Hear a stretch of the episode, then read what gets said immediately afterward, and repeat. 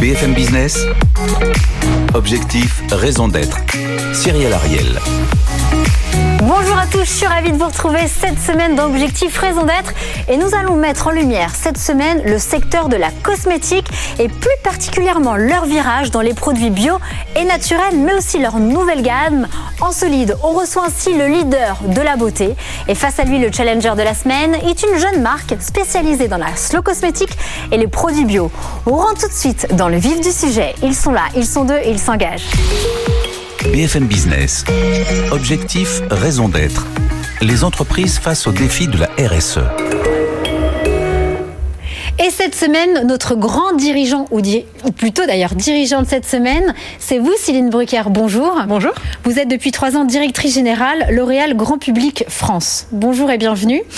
Et face à vous, le challenger de la semaine, c'est Antoine Ducot. Bonjour et bienvenue. Alors vous, vous êtes une, un serial entrepreneur, mais vous avez notamment fondé il y a un an la marque engagée de slow cosmétique Apo euh, depuis un an. C'est bien ça. Bonjour Cyril. Bonjour. Alors, L'Oréal, on le rappelle en quelques chiffres. Nous avons déjà reçu euh, Alexandra Palt il y a quelques mois. C'est plus, ce sont plus de 42 millions de consommateurs dans le monde, 88 000 collaborateurs, un chiffre d'affaires de près de 30 milliards, 56 marques en France et 36 marques mondiales, et vous êtes présent dans 150 pays. Alors, on va tout de suite, bien évidemment, commencer votre raison d'être, créer la beauté qui fait avancer le monde. Une raison d'être qui vient notamment asseoir et renforcer votre programme de développement durable L'Oréal pour le futur. Alors forcément, Céline, j'ai envie de vous poser la question.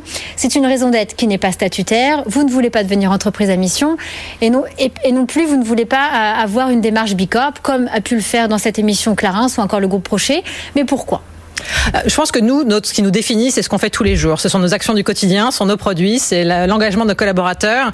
Et donc, c'est la mission que, le groupe euh, a prise et qui est très importante. Vraiment, créer la beauté qui fait avancer le monde, c'est ce qui nous mobilise tous les jours. Et c'est vraiment une action très concrète qui passe à travers nos produits et puis des engagements passés, puis des engagements futurs. On vient d'annoncer un, un, grand programme, L'Oréal pour le futur, avec des engagements très forts sur le plastique, sur l'empreinte carbone, etc., avec des actions très concrètes. Est-ce que d'une manière manière très concrète, est-ce que vous allez présenter, comme l'a fait Danone d'ailleurs, un bénéfice net par action carbonée chez L'Oréal? En fait, nous, on s'est engagé sur un plan donc euh, avec plusieurs échéances, euh, à 5 ans d'avoir 100% de nos, de, de nos, packaging en plastique qui soient recyclés ou biosourcés, que l'ensemble de nos sites soient carbone neutres, euh, là aussi d'ici d'ici 5 ans. Donc ça, ce sont le, le, le type d'engagement qu'on prend et qui sont là, là aussi très concrets et très transformatifs, à la fois de notre groupe et aussi avec la volonté d'avoir vraiment un impact sur la société. Alors l'un des enjeux euh, d'ailleurs de tous les secteurs, mais notamment celui de la cosmétique aujourd'hui, c'est également la lutte contre le plastique. Vous avez parmi vos engagements, vous êtes engagé d'ici 2030, 100% de vos emballages en plastique seront d'origine recyclée ou biosourcée. Et vous avez notamment sorti des nouveaux formats. Vous avez lancé des éco-packs euh, chez Cadum, Ultradou ou encore Ushuaia, qui permet de réduire de 78 à 80% euh, de plastique. Alors ces recharges que vous avez d'ailleurs aussi en plateau, on les retrouve où et euh, quels sont les premiers retours euh, chez les consommateurs et consommatrices bah, C'est un engagement qui est très important hein, parce que le, le, le plastique c'est un fléau et on a vraiment choisi d'avoir trois types d'actions. Euh, donc on est en train de passer par exemple la première chose c'est vraiment réduire l'empreinte plastique. Donc Elsev qui est notre plus grosse marque de shampoing en France est en train de placer en ce moment sur du 100% euh, les flacons seront 100% plastique recyclé d'ici la fin d'année et on a un programme sur les 18 prochains mois pour que toutes nos marques de shampoing et de douche passent. Donc ce sont des dizaines de millions de flacons euh, qui vont passer en plastique recyclé dans les 18 prochains mois. Donc ça c'est vraiment très important. Mais ça suffit pas. Euh, on s'est aussi engagé ça, avec éco des éco-packs euh, qui nous permettent de, vraiment de, de, réduire la consommation de plastique. Donc, euh, c'est un éco-pack comme ça, c'est 70%, 70 à 80% de plastique de moins qu'un flacon. Et puis, évidemment, ça vous permet de réutiliser votre, votre, votre packaging euh, initial. Donc, ça aussi, c'est très important. Et toutes nos grandes marques de shampoing et de douche vont avoir des, des éco-packs. Et aussi, on va plus loin parce que là, il y a beaucoup de plastique aussi sur ce plateau, mais il y a également deux innovations. Alexandra Palt nous en parlait, mais ça y est, on, nous y sommes. Les shampoings solides viennent de sortir dans la gamme DOP et Ultra Doux. J'ai essayé d'ailleurs ceux d'Apo, on va en parler juste après. Donc là, concrètement, quels sont les retours de vos premiers consommateurs et consommatrices? Et puis j'ai envie de vous dire, maintenant qu'il y a quand même ces deux dernières innovations, on en est où pour le reste de vos marques?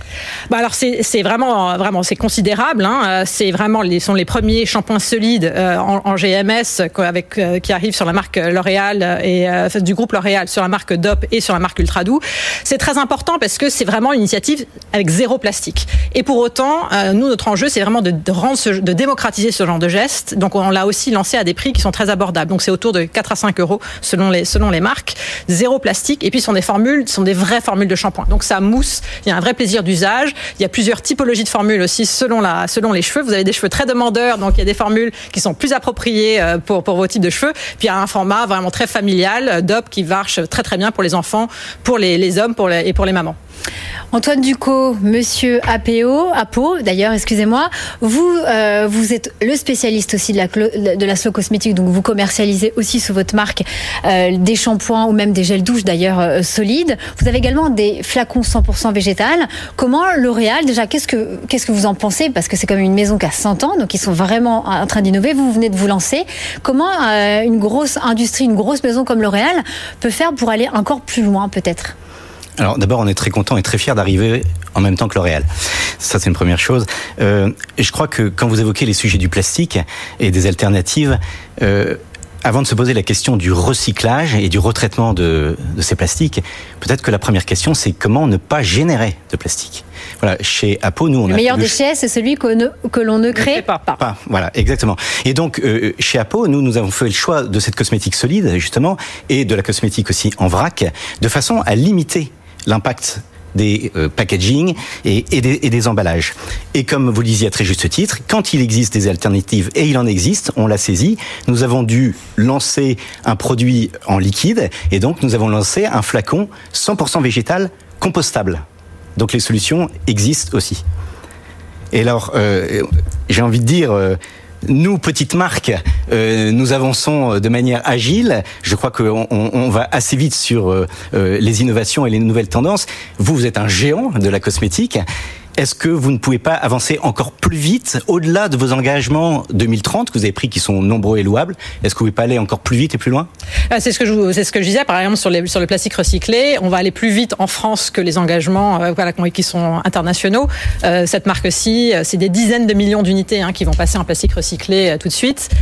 Ces deux ces deux produits là qu'on est en train de lancer, ça va être des millions d'unités qui, qui vont être disponibles en grande surface, donc vraiment très démocratique, disponible à chacun. Euh, donc on essaie vraiment d'avancer sur, sur, sur tous les fronts. Hein. Encore une fois, l'alternative complète au plastique, le plastique recyclé, le, euh, les écopas qui permettent vraiment de diminuer la, consommation de plastique.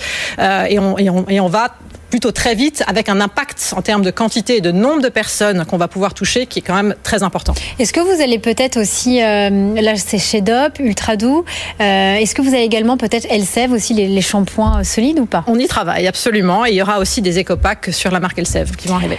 Alors, il y a une chose hyper aussi, on va dire, stimulante au sein des groupes, c'est également quand il y a des lancements de marques. Vous avez, euh, il y a deux ans, lancé une marque qui s'appelle la Provençal Bio autour d'un ingrédient unique l'olive. Et il y a aussi parmi vos engagements, vous engagez d'ici 2030 à avoir 95% de vos ingrédients, de vos formules euh, seront bio, sourcés, issus de minéraux abondants ou de procédés euh, circulaires. Il y a également deux Françaises sur trois qui affirment en juin 2020, donc très récemment, accorder dorénavant de l'importance au fait que leurs cosmétiques soient écologiques et ancrés dans les terroirs. Donc concrètement, pour le moment, vous y répondez. Alors, est-ce que c'était évident pour vous, au sein de L'Oréal, de lancer en 2018-2019 une marque avec des produits bio euh, pourquoi c'était une évidence?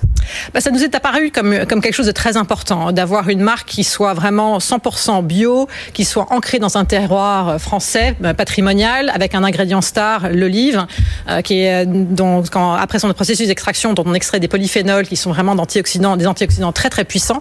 On les extrait 48 euh, heures, dans les 48 heures après la, la récolte.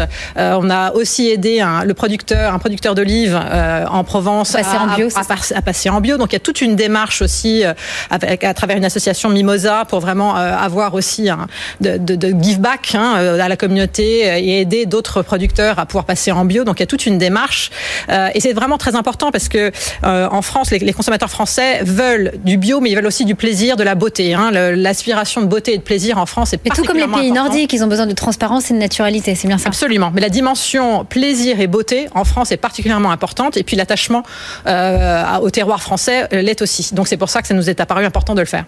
Quelle est la différence avec vos produits, avec la Provençale bio? Antoine Alors d'abord, nous, nous sommes vraiment sur le segment de la naturalité et, du bio, en essayant de pousser au maximum vers le 100% naturel et le maximum du bio, au-delà d'ailleurs de ce que nous demandent les organismes certifiés. ce que je crois qui est aussi important de dire, c'est l'attente des consommateurs aujourd'hui, c'est un besoin de transparence et de réassurance par rapport euh, à la marque. Et euh, chez nous, à Pau, le moyen de donner cette réassurance, c'est justement, si vous regardez nos formules, ce sont des formules courtes, avec peu d'ingrédients, des formules compréhensibles. On explique quels sont les ingrédients sur euh, le packaging. Et ça, c'est important pour, pour réassurer. Et moi, je me sont venus deux, deux étonnements par rapport à, la Provençale Bio. Euh, le, premier, c'est, euh, je suis encore étonné que vous ayez des listes d'ingrédients à rallonge, euh, avec parfois des ingrédients qui sont quand même décriés. Hein, le recours à l'huile de palme, quand bien même vous allez me dire que vous utilisez l'huile de palme certifiée RSPO, bien sûr, mais aussi des sulfates. Donc ça, c'est une première question, la longueur de vos listes d'ingrédients. Et puis la deuxième question, c'est une question qui est liée aussi au marketing que vous faites. Vous parliez justement de votre produit star à l'huile d'olive, euh, le, savon authentique euh, euh, à l'huile d'olive. Mais quand je regarde la formule, moi consommateur, je regarde la formule, le premier produit c'est l'huile de palme. Et je cherche tout en bas de la formule l'huile d'olive qui est tout en bas. Donc, je, je, je, me dis que euh, à cette concentration-là, euh, est-ce que j'achète bien un produit à l'huile d'olive? Donc, ma question, c'est est-ce qu'il n'y a pas un risque d'être induit en erreur pour moi consommateur?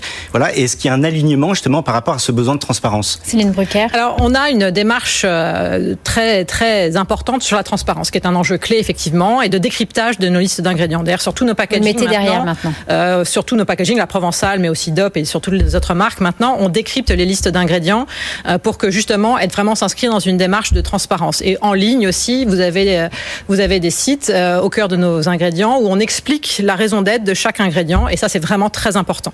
Euh, et ensuite, on a aussi une démarche d'avoir des formules courtes, mais aussi des formules qui soient vraiment efficaces. Et pour le soin de la peau, la performance sur la peau, elle est vraiment, elle est vraiment clé. Et c'est un ensemble de choses que nos formulateurs, que nos formulateurs essaient d'accomplir. Hein, la, la, performance sur la peau et par ailleurs le plaisir, la pénétration de la peau, le, le, le plaisir etc. Donc il y a beaucoup d'enjeux à prendre en compte. Et c'est vrai que, voilà, évidemment, on est, on, c'est des formules qui sont, qui sont certifiées. Donc on respecte absolument le cahier des charges euh, de, des certifications, euh, qui sont, sont des cahiers des charges qui sont très stricts, hein, et que, que vous suivez et que, qu'on suit aussi. Et ça, bien entendu, on a à cœur de, enfin, c'est, c'est, c'est la, c'est le, c'est le, la raison d'être de ces certificats, c'est d'absolument euh, suivre leurs recommandations. Est-ce que sur l'huile de palme, c'est un ingrédient peut-être qui va partir ou pas? Bah, L'huile de palme, tant qu'il est sourcé de façon responsable, c'est euh, évidemment c'est notre démarche.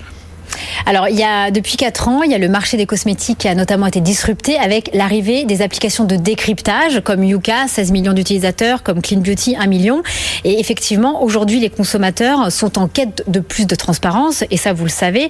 Caudalie dit même jusqu'à, ils sont passés de 65% de références vertes sur Yuka à 80% en un an. Chez L'Oréal, comment vous faites aujourd'hui dans l'élaboration euh, de, vos gammes, de vos produits, quand effectivement il y a toutes ces applications qui sortent pour, euh, voilà, pour essayer d'être dans le vert, notamment dans les critères Yuka bah, Je pense que ce qui est important de rappeler, c'est qu'il y a la réglementation européenne qui, euh, qui est en place et c'est la réglementation la plus stricte au monde. Donc ça, c'est quand même très important de, rappeler ce, point de départ euh, parce que euh, c'est ça qui garantit la sécurité de tous nos produits et encore une fois, c'est la plus exigeante au monde. Donc il faut aussi rassurer les, consommateurs. Ensuite, ces applis qui sont, qui arrivées, elles ont eu vraiment, je dirais, la vocation et, elles ont fait un, bon travail pour euh, aider, pour pour pousser à plus de transparence. Et ça, je pense que c'est très vertueux. Après, force est de constater qu'il y a des parties prises sur chacune de ces, de ces applications et que du coup, on se retrouve avec des informations contradictoires. Et donc, je pense que ça c'est devenu un peu difficile pour les consommateurs de, de s'y retrouver dans ce, dans ce, dans, dans ce, dans, ce, dans ces parfois ces contradictions entre elles.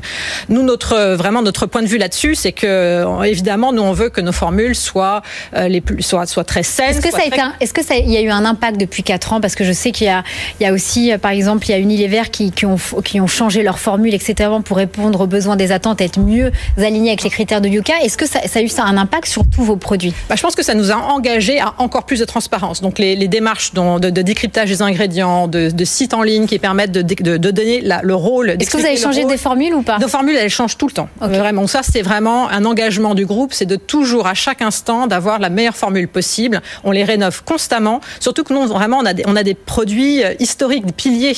Et ces piliers-là, à la fois, il faut que les les, consommateurs les retrouvent dans, dans, leur intégrité, dans leurs habitudes, mais en même temps, on se doit de les faire progresser constamment. Donc nos formules, elles changent tout le temps euh, pour toujours dans une logique de progrès continu. Apo, votre marque sur Yuka, vous Bien sûr, vert, très vert, hein, puisque travaillant sur la naturalité et le bio. Euh, si vous regardez euh, sur notre site internet, vous verrez que nos formules sont entre bonnes et excellentes. Et oui, euh, le green flag est, évident pour cette justement réassurance du consommateur. Et je pense que ça doit être pareil au niveau de vos derniers shampoings solides. Absolument. Vous avez des. Et une dernière question sur la slow cosmétique. Euh, en 2020, il y a plus de 230 marques qui portent ce label. Euh, pour être labellisé slow cosmétique, ça doit être à la fois clean, sans sulfate, DTA, mais aussi un marketing responsable. Euh, Aujourd'hui, quel est le regard du groupe L'Oréal sur la slow cosmétique? Bah, je pense qu'il y, a un enjeu euh, de, répondre aux attentes des consommateurs en, termes de consommation. Euh, clairement, il y, a une très forte attente, comme on en a parlé, hein, sur le bio, sur la naturalité.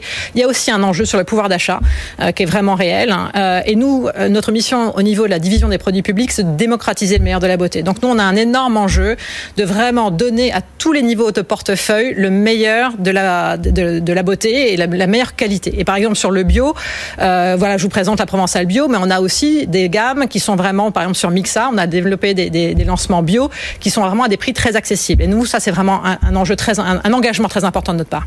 Merci beaucoup. On passe tout de suite au débriefeur de la semaine. BFM Business. Objectif, raison d'être. Le débrief. Alors cette semaine, notre débriefeur ou débriefeuse de la semaine, c'est Elisa Yashvitz. Bonjour et bienvenue Elisa. Bonjour Cyrielle. Vous êtes la directrice des canaux, l'association qui soutient notamment les acteurs économiques engagés pour l'environnement et la solidarité. Alors vous qui formez et accompagnez les démarches écologiques et solidaires des entreprises dans tous les secteurs d'activité, que pouvez-vous nous dire sur le secteur de la cosmétique? Alors, le secteur de la cosmétique se compose d'abord d'un tissu de petites structures de TPE-PME familiales qui sont présentes sur l'ensemble du territoire. Et ces 6000 entreprises françaises réalisent chaque année 31 milliards de chiffres d'affaires. Et nous avons un leader international. Oui, parce que L'Oréal est vraiment le premier en cosmétique mondiale. Et donc, on peut le dire, la France est le champion mondial de la cosmétique. Alors, la recherche de produits bio est-elle un mouvement de fond des consommateurs? Oui, on peut le dire. Parce que finalement, les cosmétiques sont hyper pénétrants et que les consommateurs exigent de plus en plus d'avoir une qualité de produit irréprochable. Alors, beaucoup se tournent vers le bio. 6 Français sur 10 déclarent avoir acheté un produit bio l'an dernier. Donc le problème, c'est qu'il n'existe pas vraiment de réglementation française ou européenne quant à l'appellation bio. Donc, euh, il y a des, labels qui se sont créés, on l'a dit, Slow Cosmétique, le label Écossaire, le label Ecosmétobio, Nature et Progrès. Il y a une, multitude de labels et légitimement, les consommateurs peuvent se poser des questions et avoir peur parfois du greenwashing. En matière d'emballage, les entreprises du secteur sont-elles exemplaires? Et pour terminer de manière très succincte aussi, quelles sont les prochaines étapes d'une politique RSE ambitieuse dans la cosmétique, Elisa? Alors, en réalité, le meilleur emballage, c'est celui qui n'existe pas. Donc, les meilleures solutions pour l'environnement, c'est définitivement les soins solides qui évitent les contenants et qui sont donc zéro déchet et qui en plus sont sans eau. Et puis, la consigne qui permet de réemployer les contenants, de les laver, bien sûr, et de pouvoir les recommercialiser. Et ça, c'est l'enjeu majeur, l'enjeu de l'accélération et de la massification des solutions solide et, et pour terminer, Lisa, et pour terminer Alors, pour terminer, la politique RSE ambitieuse pour demain, ce serait certainement plus de solidarité pour employer des chômeurs, employer des personnes en, en situation de handicap, et pour, pourquoi pas se poser aussi la question de la cosméto végane sans très bonne idée du monde animal. Voilà. Alors le sujet est encore très très peu traité. Mais pour reprendre la raison d'être de L'Oréal, notre mission est de créer la beauté qui fait avancer le monde, eh bien, le monde que nous souhaitons, il protège la planète et autant ceux qui sont le plus faibles d'entre nous. Merci beaucoup, Elisa Yashvitz. Et on passe tout de suite à l'impact de la semaine. BFM Business. Objectif, raison d'être. L'impact de la semaine. Et l'impact de la semaine, c'est une exception et nous avons cœur de le recevoir. Ce sont les apprentis d'Auteuil avec Stéphane Dauge. Bonjour Stéphane, vous êtes le directeur de la collecte de la Fondation des apprentis d'Auteuil. Alors concrètement, l'insertion sociale et professionnelle des jeunes est un des champs forcément d'intervention de la Fondation des apprentis d'Auteuil. Quel est l'impact de la crise sanitaire sur nos jeunes que vous accompagnez? Alors en effet, l'insertion sociale et professionnelle est aux côtés de la protection de l'enfance, de la lutte contre le décrochage scolaire et de l'accompagnement à la parentalité, l'un des quatre champs intervention de la Fondation qui accompagne 30 000 jeunes et 6 000 familles dans 240 établissements et dispositifs en France métropolitaine et en Outre-mer. Alors pour euh, répondre à votre question sur l'insertion et euh, l'effet Covid, si je puis dire, nous venons récemment de publier un baromètre qui montre que le premier sujet de préoccupation des trois quarts des jeunes de notre pays, c'est l'accès au monde de l'emploi. Alors, quels sont vos besoins et puis comment on peut vous aider, surtout aux apprentis d'Auteuil? Alors, écoutez, les, les, les, besoins sont multiples. Il faut savoir qu'avec quelques milliers d'euros, on peut accompagner un jeune dans un dispositif de remobilisation et d'épanouissement de son savoir-être. Ce qu'il faut savoir, c'est qu'évidemment, la crise sanitaire a éloigné davantage, malheureusement, de nombreux jeunes du monde de l'entreprise, mais il est essentiel de ne laisser personne au bord de la route. Pour cela, la générosité du grand public, des philanthropes, mais également des entreprises mécènes est essentielle pour compléter l'apport des pouvoirs publics et nous permettre de financer les dispositifs d'insertion professionnelle. Votre site internet pour terminer Alors le site internet, on peut faire un don sur apprentiauteuil.org et on peut également, si on souhaite nous accompagner dans la durée, créer sa fondation abrité, puisque nous sommes une fondation abritante. Et créer sa fondation abritée Apprenti d'Auteuil, c'est très simple. Il y a juste deux choses à faire. Premièrement, que l'objet de votre fondation rejoigne et soit en adéquation avec l'objet de la fondation Apprenti d'Auteuil, par exemple l'insertion sociale et professionnelle. On voit ça sur votre site. Et, pour et deuxièmement, un engagement financier de 40 000 euros par an sur 5 ans. Et nos équipes sont là pour vous aider à identifier le projet qui vous correspond, vous conseiller et vous accompagner tout au long de la durée de votre fondation. Merci beaucoup et malheureusement, c'est déjà la fin de cette émission. Je remercie infiniment mes trois invités, Céline Brucker, Antoine Ducot et bien évidemment Stéphane Doge. Et pour ma part, je vous donne rendez-vous la semaine prochaine, même endroit, même heure. Et je vous souhaite un très bon week-end. BFM Business. Objectif, raison d'être. Les entreprises face aux défis de la RSE.